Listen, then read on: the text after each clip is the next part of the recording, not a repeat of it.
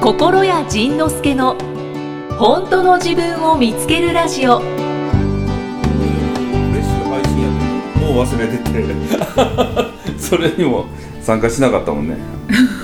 もう忙しいわ本当に本当ですよね今年仕事せえへん言うてんのに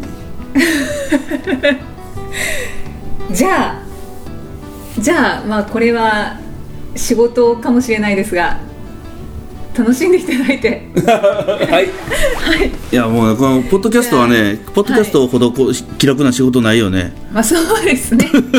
はい、じゃあフレッシュ配信をいつものごとくしまして、はいえー皆さんが集まってきましたので収録も始めてまいりますいきさんも見る？あありがとうございますはいそれでははいはい収録している本日は4月23日でございます しがもうもう4月ですよで配信してるのは5月ですもう5月ですよ新緑の季節です今年は暑い暑いです暑いですはい4月23日現在はちょっと涼しくなりましたけどはい、もうなんかこの T シャツの上に何も着る気が起きなくてもう 一応なんか TPO 的におかしいから上着羽織ってみるけどもう暑くて半袖の上着とかいいんじゃないですか 半袖の上着あ半袖のあーうんブレザーみたいな でそれのブレザ ー。昔のおかしなクールおかしなクールビズみたいになるよね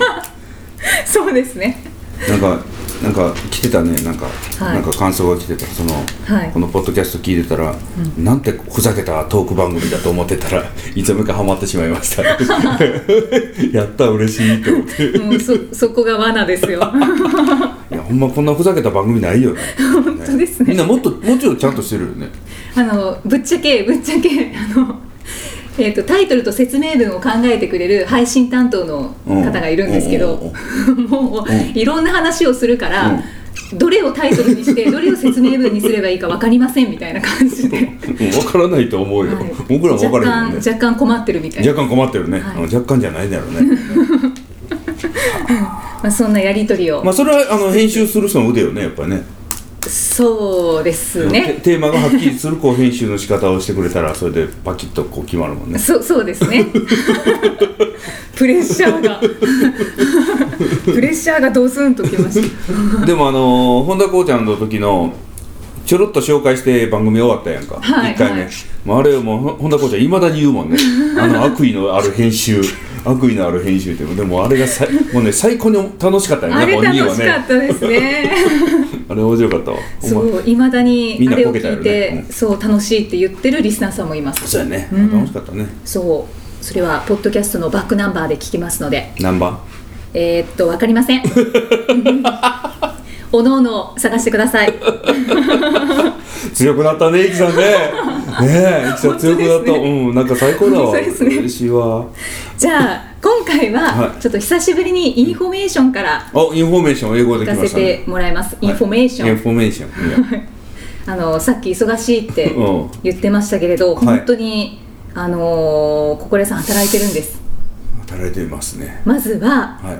えーっと今日は5月4日配信なんです5よ月4日というと僕は日本にいない日やいないいないいいない5月4日日あ本あにいいなないいよいないですねそうですねゴールデンウィークに日本になっていないよ言ってみたいないたいたいたいた、うん、ただ5月4日は心屋さんの新刊でよろしいですかね、心屋仁之助最初で最後の講演講演会録換気出版さんからあそれ5月4日に出るの5月4日に出ますなんで私が知ってるん ですかそう、そのはあの2000去年の去年で僕講演会一応ねはい終わらしたんですけど、その終わらしたね。えーもうかれこれ7万人か8万人 えらい5歳やけど78万人の人に来てもらって、えーでそれで一旦今年はもう働かないぞと決めて、もう働いてる あれおかしいな本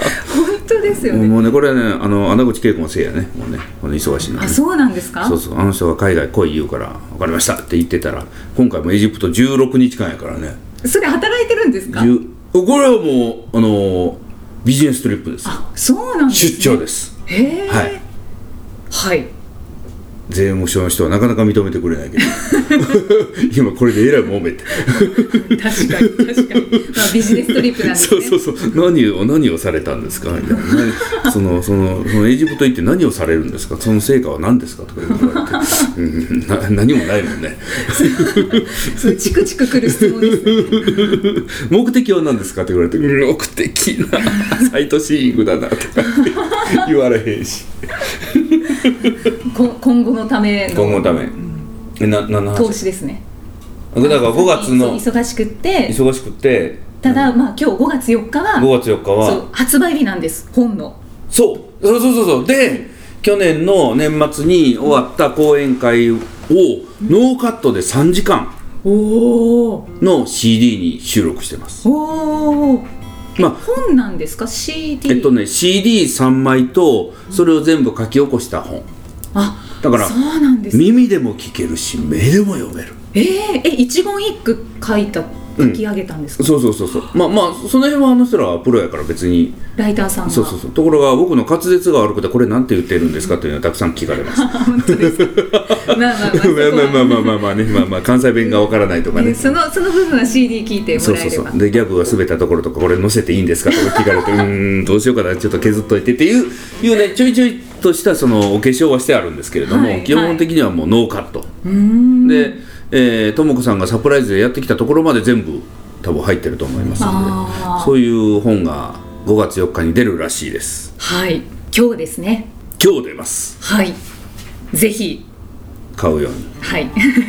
それを言ってくれると思いました それだからそこで止めたよねもうほんまによく分かってきたねなんか ねありがたいねしてで,、うん、でうんそねして、うんそう発売を記念してしてトークショーミニ握手 会働いとる働いてますね もうねその京都に大垣書店さんっていう大きなチェーンがあって、はいそこの専務と知り合いで、でなんかそこでトークショーやろうやろうって言われたらうんって言うやねそうですね 何回かしたんそう何回ことかあるんですもようねこれ過去過去3回ぐらいしたのかなだおーからまたまただから大垣さんならやりますと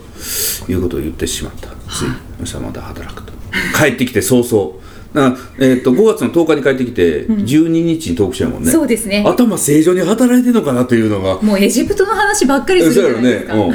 もうなんかでもあれやねあ今ふっと思ってしまったツタンカーメンかぶって登場したらびっくりするよなみんなね あいいんじゃないですか いいんじゃないですか言うと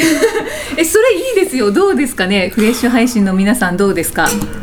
なんか言ってるかみんなな何書いてるみんなじゃあねもうねこちのょっと辺時ね差があるのでじゃあねこの辺ねこの人たちねもう自分たちで遊んでるからねこっちの会話関係なし確にねかに確かに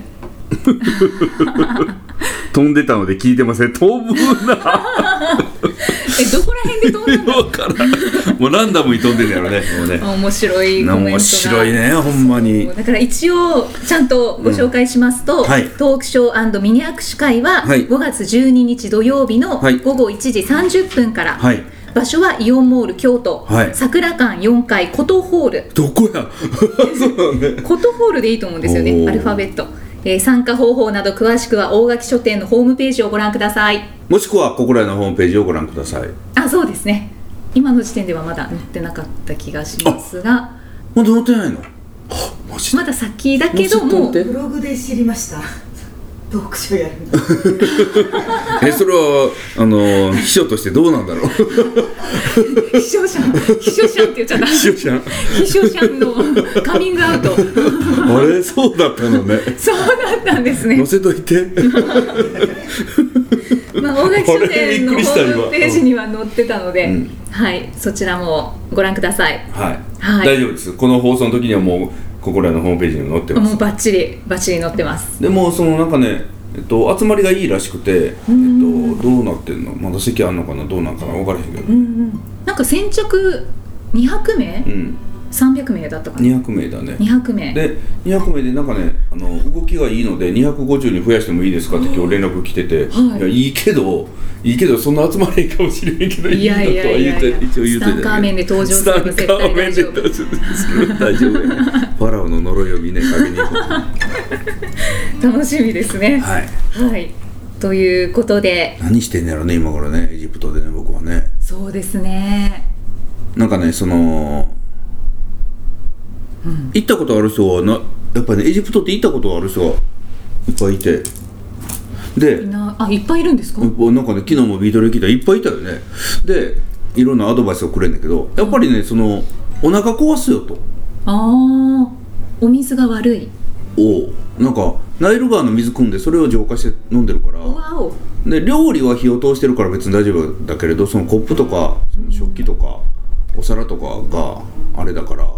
あれだよって言われてででまあまあついこの間行ったうちの認定講師でのぞみっていうのがいるんですけどだーからぜひあのビオフェルミン を持っていってくださいって言われててでそれをあの本田こうちゃんと喋ってたら「ああのビオフェルミンはエジプトでは効かないので現地のガイドに薬もらった方がいいよ」えええあ本田さん行ったことあるんですかああれは日本全国でしたっけあまあそうだね世界一周新興旅行で回ってるからなですよねそうなんですね奥さん連れてファーストクラスでへえで、あのーいつもよく出てくる椎原君椎はいはい椎君は新婚旅行がエジプトやだからね割とエジプトには縁が本当ですね僕も一回はね行ってみたいと思ってたのでん今回確かはにスフィンクスに乗りに行ってきますお本当ですか絶対写真撮ってくださいね いやそうねほいでどういう状況か分からへんけどシュスフィンクス貸し切りええ 2, 日目やったかな2日目のスケジュールみたいなねスフィンクス貸し切りって書いてあった本当ですかスフィンクス貸し切りって意味がよく分からへんねんけどスフィンクス貸し切りらしいはあで他にもねなんとか神殿貸し切りとかなんかそんなのがちょこちょこ入ってたからは何しに行くのかよく分かってないけどいすごいな規模が違う気分が違うねスフィンクス貸し切りやってもう今の配信時点ではブログがもうエジプト期になってると思うのでエジプトになってるねうんはい皆さんブログも楽しんでくださいねね、でそのエジプトとか行った時にブログをアップするのが難しいのよああそうなんですかアメブロだとうんうん例えば今さっき言ったようにはい今ブログを書いたとします、はいエジプトではいそしたら今エジプトは朝の8時ですうんうんところが日本はもうんう昼の2時を過ぎてるはいね、で僕ら今昼の2時を2時半ぐらいを過ごしてますそしたらいきなり過去の8時のところに今ブログが上がるんですよねうんうんうんわか る今僕らが2時を過ごしてる時にこっそりまるで前から上げてましたよみたいな顔して朝の8時にブログが上がってんねんエジプトでエジプトでいやに日本であー日本で日本の今向こうエジプトは朝の8時なんだけれどはい朝の8時という時間ではいエジプトでブログが上がるとはい朝8時に日本でもブログが上がるねおうおうはいはいということはちょっとぐるぐるし始めてきてで僕らが今上がってるブログ見てたらあれ7時間前になんかブログ書いてるぞと、朝私が8時に見た時には何も書いてなかったのにこっそりピュッと上がってるみたいなあー現象が発生するの不思議な状態になるんですそねうそうそうそうそうでだから僕は向こうに着いて朝8時にブログをか向こうエジプトで朝8時にブログを書いたとしたらはい日本の時間を見て7時間足して、未来の日記をあげんねうーんうんんもう分からへんやろう んうん、そうそういうことですよね。そうそうそう、そしたら未来の日記あげると、えー日本で2時にブログが上がる、はい、というはいうわーちだかょらっと上げるのもそうだまあから大変エジプトでというか8時にブログ書いてあアップ時間を午後2時に設定してピュッと上げんねん、そしたら日本の2時にピュッと上がるうんうんうんそうですね。でもツイッターとかフェイスブックに連携してたら、いツイッターとフェイスブックさんから未来設定なので記事は上げられませんってエジプトから言うエジプトで言われんねそうなんですか。んもうね、うん、ええもうもうもうね言葉で説明ものすごい難しいん だけどなんかそういうその時時差というものをものすごく海外旅行に行くと感じるああ、そっか、いろいろ行かれてますもんね、小倉さん。たった1時間の時差でもねなんかねあのーなんか面白いよねじゃあセットをしなくちゃいけないんですね。セットをしないブロといけグなをいセットしないといけないけど、はい、時間をセットしないといけない Facebook と Twitter はできないそうでところが Facebook と Twitter はリアルタイムなんですよエジプトで朝の8時に記事を書いても、午後2時に上がるんですよ日本のへえ時差 Facebook はね時差時差が時差が ないの自社がない時差がないの Facebook も Twitter も時差がないの上げた時間という概念がないから、今上げたはそのエジプトの今は8時だけど日本の今は2時で今というところでは一緒やから、一緒にね見れるのねおーでもアメブロは何時に上げたというこの何時というところにこだわりがあるから、こう時差でこうなるギター で収めま したというこうんとまあ、そういうことです、はいじゃあブログを読んだ時にはそういうことなんだなって思って見て大いただける変と苦労をしてるんだなというその苦労を買ってんのか 買ってないわねこ怖い突然怖い なんでだろ わかるはずもないよねわうわかるはずもないかでするはずもないさてさてえーっとですねまたですみねんなおみんこなれちょ屋っと待ってちょさんっと待ってみんな分かってないやろあフレッシュ配信のコメントみんな分かりましたかねうーん私は一応理解できましたうーんうんうんあのよう分からんけどブログ楽しみにしてますうんこれが全てだ これが全てだあいいですね本当それが全てですねうんじゃあはい、小林さん、またまたお仕事しますね。何次はライブ情報があります。ライブ情報がありますはい、今年はライブも講演会もしないっておっしゃってたんですが、その下の根をも乾かぬうちにはい、はなんとなんと九州は熊本で熊本熊本本当で すか？スターカーメンの次は熊本、はいトークライブが開催されますね。はいはい、そう講演会でもなくライブでもなく、中途半端ながトークライブとだから 中途ホームページにライブ情報と講演会情報あるんだけど、はいどっちに載せたらいいのってこれ講演会に載せたよね両方載せた両方そうですね。それどっちに行っても見られるように。中途半端というか、あのが美味しいところねそうそうそうおミミックスの、はいミックスのねトークライブ火鍋みたいなそのあいいですねね、はい、でもしくはしゃぶしゃぶのポン酢とごまだれみたいなをミックスしたようなミックスしてね混ぜたら美味しくないえートークありライブあり Q&A ありはいの予定ですね、はい内容盛りだくさんの内容となっておりますはいはいこれは日時は、んえー7月20日7月20金日曜日それがですねアメリカから帰ってきてすぐなのよこれがまたえまた穴口さんとですかいやこれはね穴口さんとじゃなくてねその今度は次は音楽の旅でそういうあのー僕の、えーファーストアルバムの1曲目と2曲目のギターを弾いてくれたギタリストと、それからうちのマスターコース卒業してくれた人で、えーそういう音楽のボイストレーナーとかその音楽の仕事をしてる人がいて、はいその2人がアメリカのボストンにバークリー音楽林音楽林や って今日口が回 らないですね今日回らないね、うん というところがあって、そこの訂正しないんですね、バークリーだったかバークレーだったかバークリー だ、ねバークレーだいやバークリーだっていうのがあって、はいはそこのルームメイトだったのへえだからそのうちのスクールを卒業してくれた K 先生というのと、その別ルートでそのうちの音楽のプロデューサーが頼んでくれたそのミュージシャン、別ルートで僕は2人を知ってたんだけど、実はその2人がルームメイトでいやーお友達だったという お友達ではないけれどあないけれどはいつながってたんですそうねつながってたでその2人が組んでそのアメリカの音楽の旅っていうのを企画してたから、音楽の旅やったら僕行かなあかんやんっうんて思ってそうですよねギター持ってそいうかそうないそとうそうでギター持って行ったら大体空港で出てこないというあそうだもうねまともに出てきたことないからねまだなんか今大変な思いしてま大す変よなね思いしてんのじゃあギターは持っていかないんですか今回持っていかないエジプトは持っていくのおおエジプトは大丈夫そうなんですかわからない もう亡くなったらその時もう考えとしゃあないねスフィンクスに向かって何かを歌うあー贅沢ですねね風に立つライオンみたいななんかそういうぜひぜひ さださん歌ってくださいナイロビ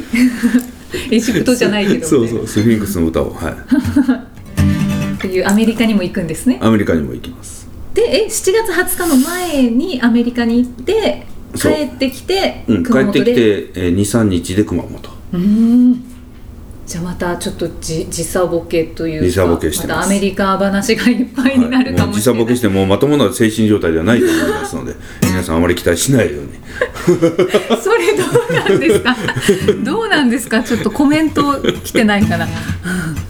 エジプトは荷物要注意だよってやめてー、えー、そうなんだ 長い長い長い長いという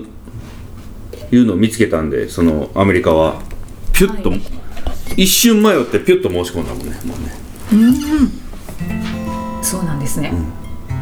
もうだからまあ変な話今海外に行くそのイベントとかお誘いが目に飛び込んできたらとりあえず乗っかるということにしてますのでそのために今年は仕事しないというあことをしてたら本当に海外に行くことがふ本当に増えるんだなと思って本当本ですよね当に増えたあ、ねだって気がついたら行ってますよねそう何の予定もなかったのよその来年はあれするこの来年は仕事を休んでもしかしたら海外とか行くかなとか言ってたら、その時点では何の予定もなかったのよ、言っとてころましたよポッドキャストでもないでしょなのにもう1月2月3月4月5月6月7月で8月9月うわであと11月と12月ももう決まってるあとだから、穴まだ決まってないの10月だけじゃあもう入りますね入る今言っちゃったから入りそう、はいそこにい すごいなやあもう早川さんに負けますよ今日はキクサスの代表が来ておりまねす、パソコン一つで世界を飛び回る1億円プレイヤーっては早川さんのことですよねあ違う全然違う人ですあ違う人でした か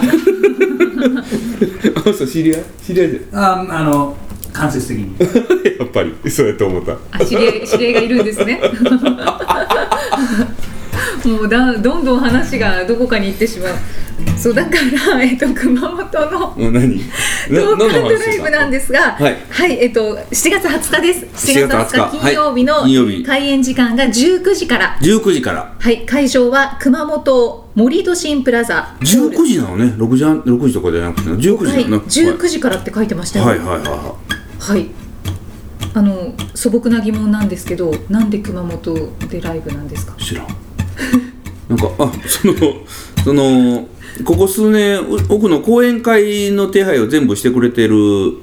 マックスファイブというはい。会社がありまして、そこに望月社長という非常に怪しげなブローカーがいましてですねその人がその全国のホールとかイベンターさんたちとこう連携しながら、何月何日ぐらいに空いてるんですけどどうですかとか何月何日ぐらいにっていういうオファーをどんどん彼に送ってきてでそれを彼が聞いて僕に確認して、そのギャラの交渉から何か全部やってくれてやってる時にで僕はそのいまだ日本の中で行ってないところがいくつかあるのよ、公演の仕事で。それが、えー北は山形おお。それから富山ああ、はいそ。れから和歌山うーん。それから鹿児島熊本宮崎佐賀九州結構行ってない九州行けてないなんかねタイミングが合わなかったりそれからあの熊本の地震が2年前にあったりでいろいろしてたらねその九州にいっぱい穴が開いてるのね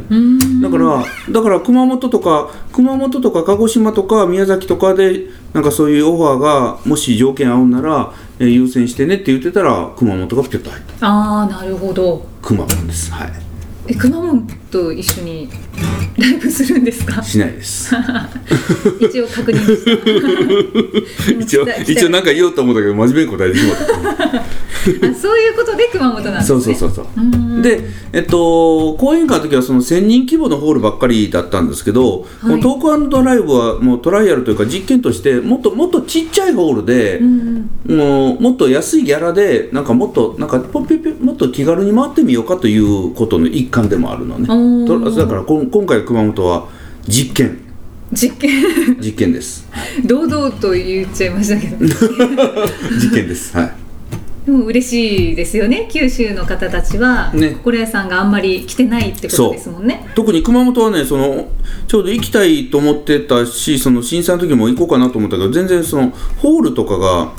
えっと、使い物にならなかったみたいでねああそうですよね熊本はまあ熊本は別件で行ったのでまあいいっちゃいいんですけど、まあ、もう一回行こうかなと思ってます、ちょっと息の地元宮崎にも来てくださいえみ宮崎ってパスポートとかいらないいらないですいら ないよだれが出そうになっちゃ いますでもね僕宮崎は人生で2度ぐらい行ってんのねああそうなんですか、延岡とかもうあの辺ええ延岡からそのまま海岸線ずーっと通って大分まで行ったもんね、ー、お車でねおだから延岡あの宮崎も行ったことあるしその地鶏食べ食べたこともあるし、じで宮崎のあの地鶏食べながらなんでこんな真っ黒なんだろう とで食べてたらだんだんこのここの噛み合わせがおかしくなってくる ので硬硬い痛い耳がキーンとしてきてなんでこんな硬いんだろうと確かに硬いよねいつまで噛んでも そう柔そうらかくならないそうそうそなうんかゴムみたいなそうそうそう硬いの まああれ最終的に飲み込むしかないですあれ鳥のどこ使ったらあんな硬くなるの ちょっと焼き加減もあるじゃないですかねわざあれわざわざ硬いとこ集めてんのそんなことないよねじゃないと思うんですけどなんであんな黒くなるのあの炭火焼きだからいやいやいやいやいやいやいや他のえ世の中の炭火焼きみんなあんな真っ黒じゃ ないやん炭なん買かってんくの黒いのが黒いのがちょっとブランドブ的なランドっぽくなってるんじゃないですかすいや炭は塗ってないと思いますけどでそれもがあれやろね多分ねその最初にあの自撮り焼いた人が真っ黒にしてしまってでお客さんに「これ黒いやないか」って「いや宮崎のはこうなんですよ」って多分言っちゃったんやろねあーあーそれでおおそうな んだ そう そうそうあそうかそうかこういうもんなんだなおおやっぱりだから宮崎だなおこれはやっぱりおいどんがってななんだろうねおいどんやっぱ信信じるって大事よ面白いねですねうんそうやっぱりそう思ってたら幸せやもんねそうですね、なんでこんな焦げてんねんって言うてても一つも誰一人幸せになれへんけどもあこの焦げてんのがいいのかこの硬いのがいいんだ とこれが本場なんだそうということをしとけばいいいやそのね硬いのが美味しいといえばそのうちの奥さんがはい硬い鳥にはまっててえー、どういうことで すかなんかねその野生の鳥って硬いねんってえー、肉がですか肉が、うんうんうんでブロイラーとかああいう食用にしたやつはできるだけ硬くないように硬くないように硬くないように育ててあるの、要はブヨブヨに育ててあるから、柔らかくて美味しいらしいんですよ、はいはでそういう鳥をうちの奥さん噛むとこれダメだっていう もっと硬くないと本当の鳥じゃないとか言って硬い鳥探して回ってんね今い東子さんなんかかっこよく男前ですね油が乗ってなくて硬いのが本当の鳥だ ってなんか熱く言ってたよ面白いんだけどじゃあハマってるんですね今そうそう硬い鳥にだから多分そんなもんだと思うのねだから、多分牛にしてもきっと野良牛野良牛っていうの野良牛いないけど本当に放牧しててその自由に走り回らしてさしてる牛ってそんなに差し入ってないし、そんなにふわふわじゃないよね。うーんそんな気がしますそうですねねだからその工事現場で働いてるおっちゃんの肉食べたらきっと硬 いやん。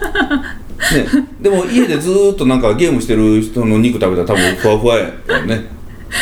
すごい例えですねでも分かりやすい、うんそうですねだと 確か思う。に、うん、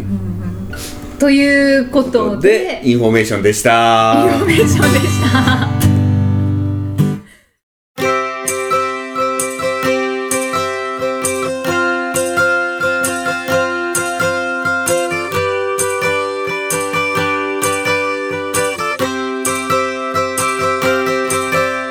正しさに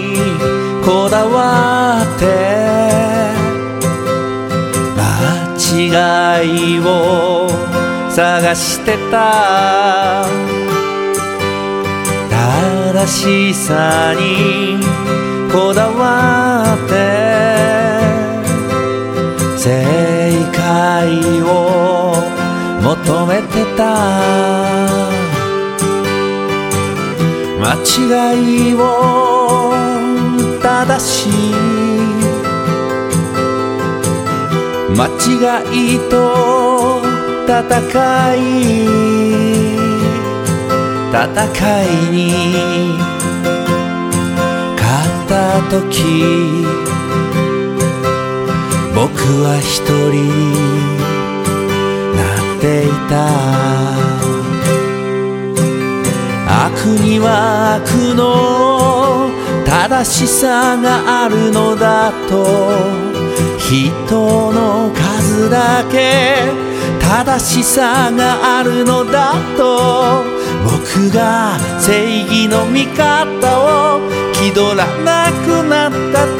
時初めて平和が訪れた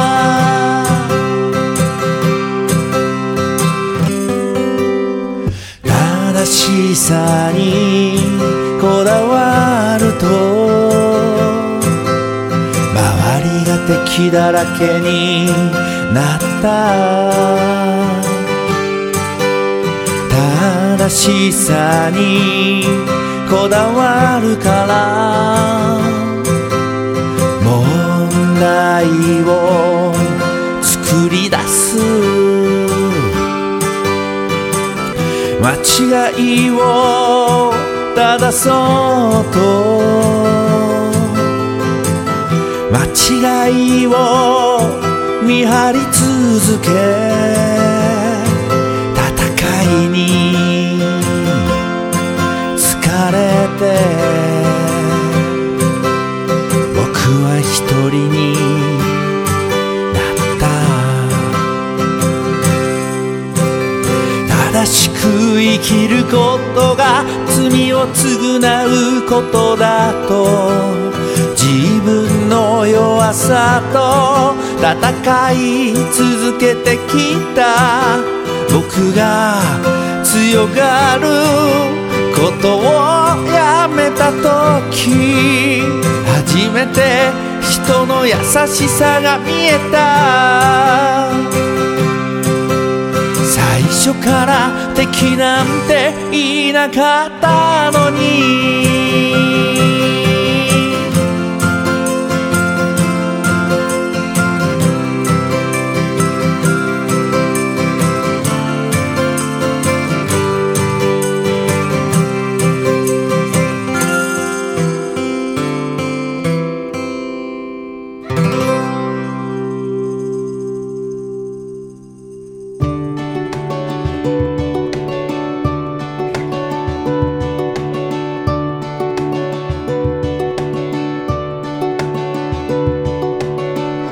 次回はどんな気づきのお話が出てくるのかお楽しみに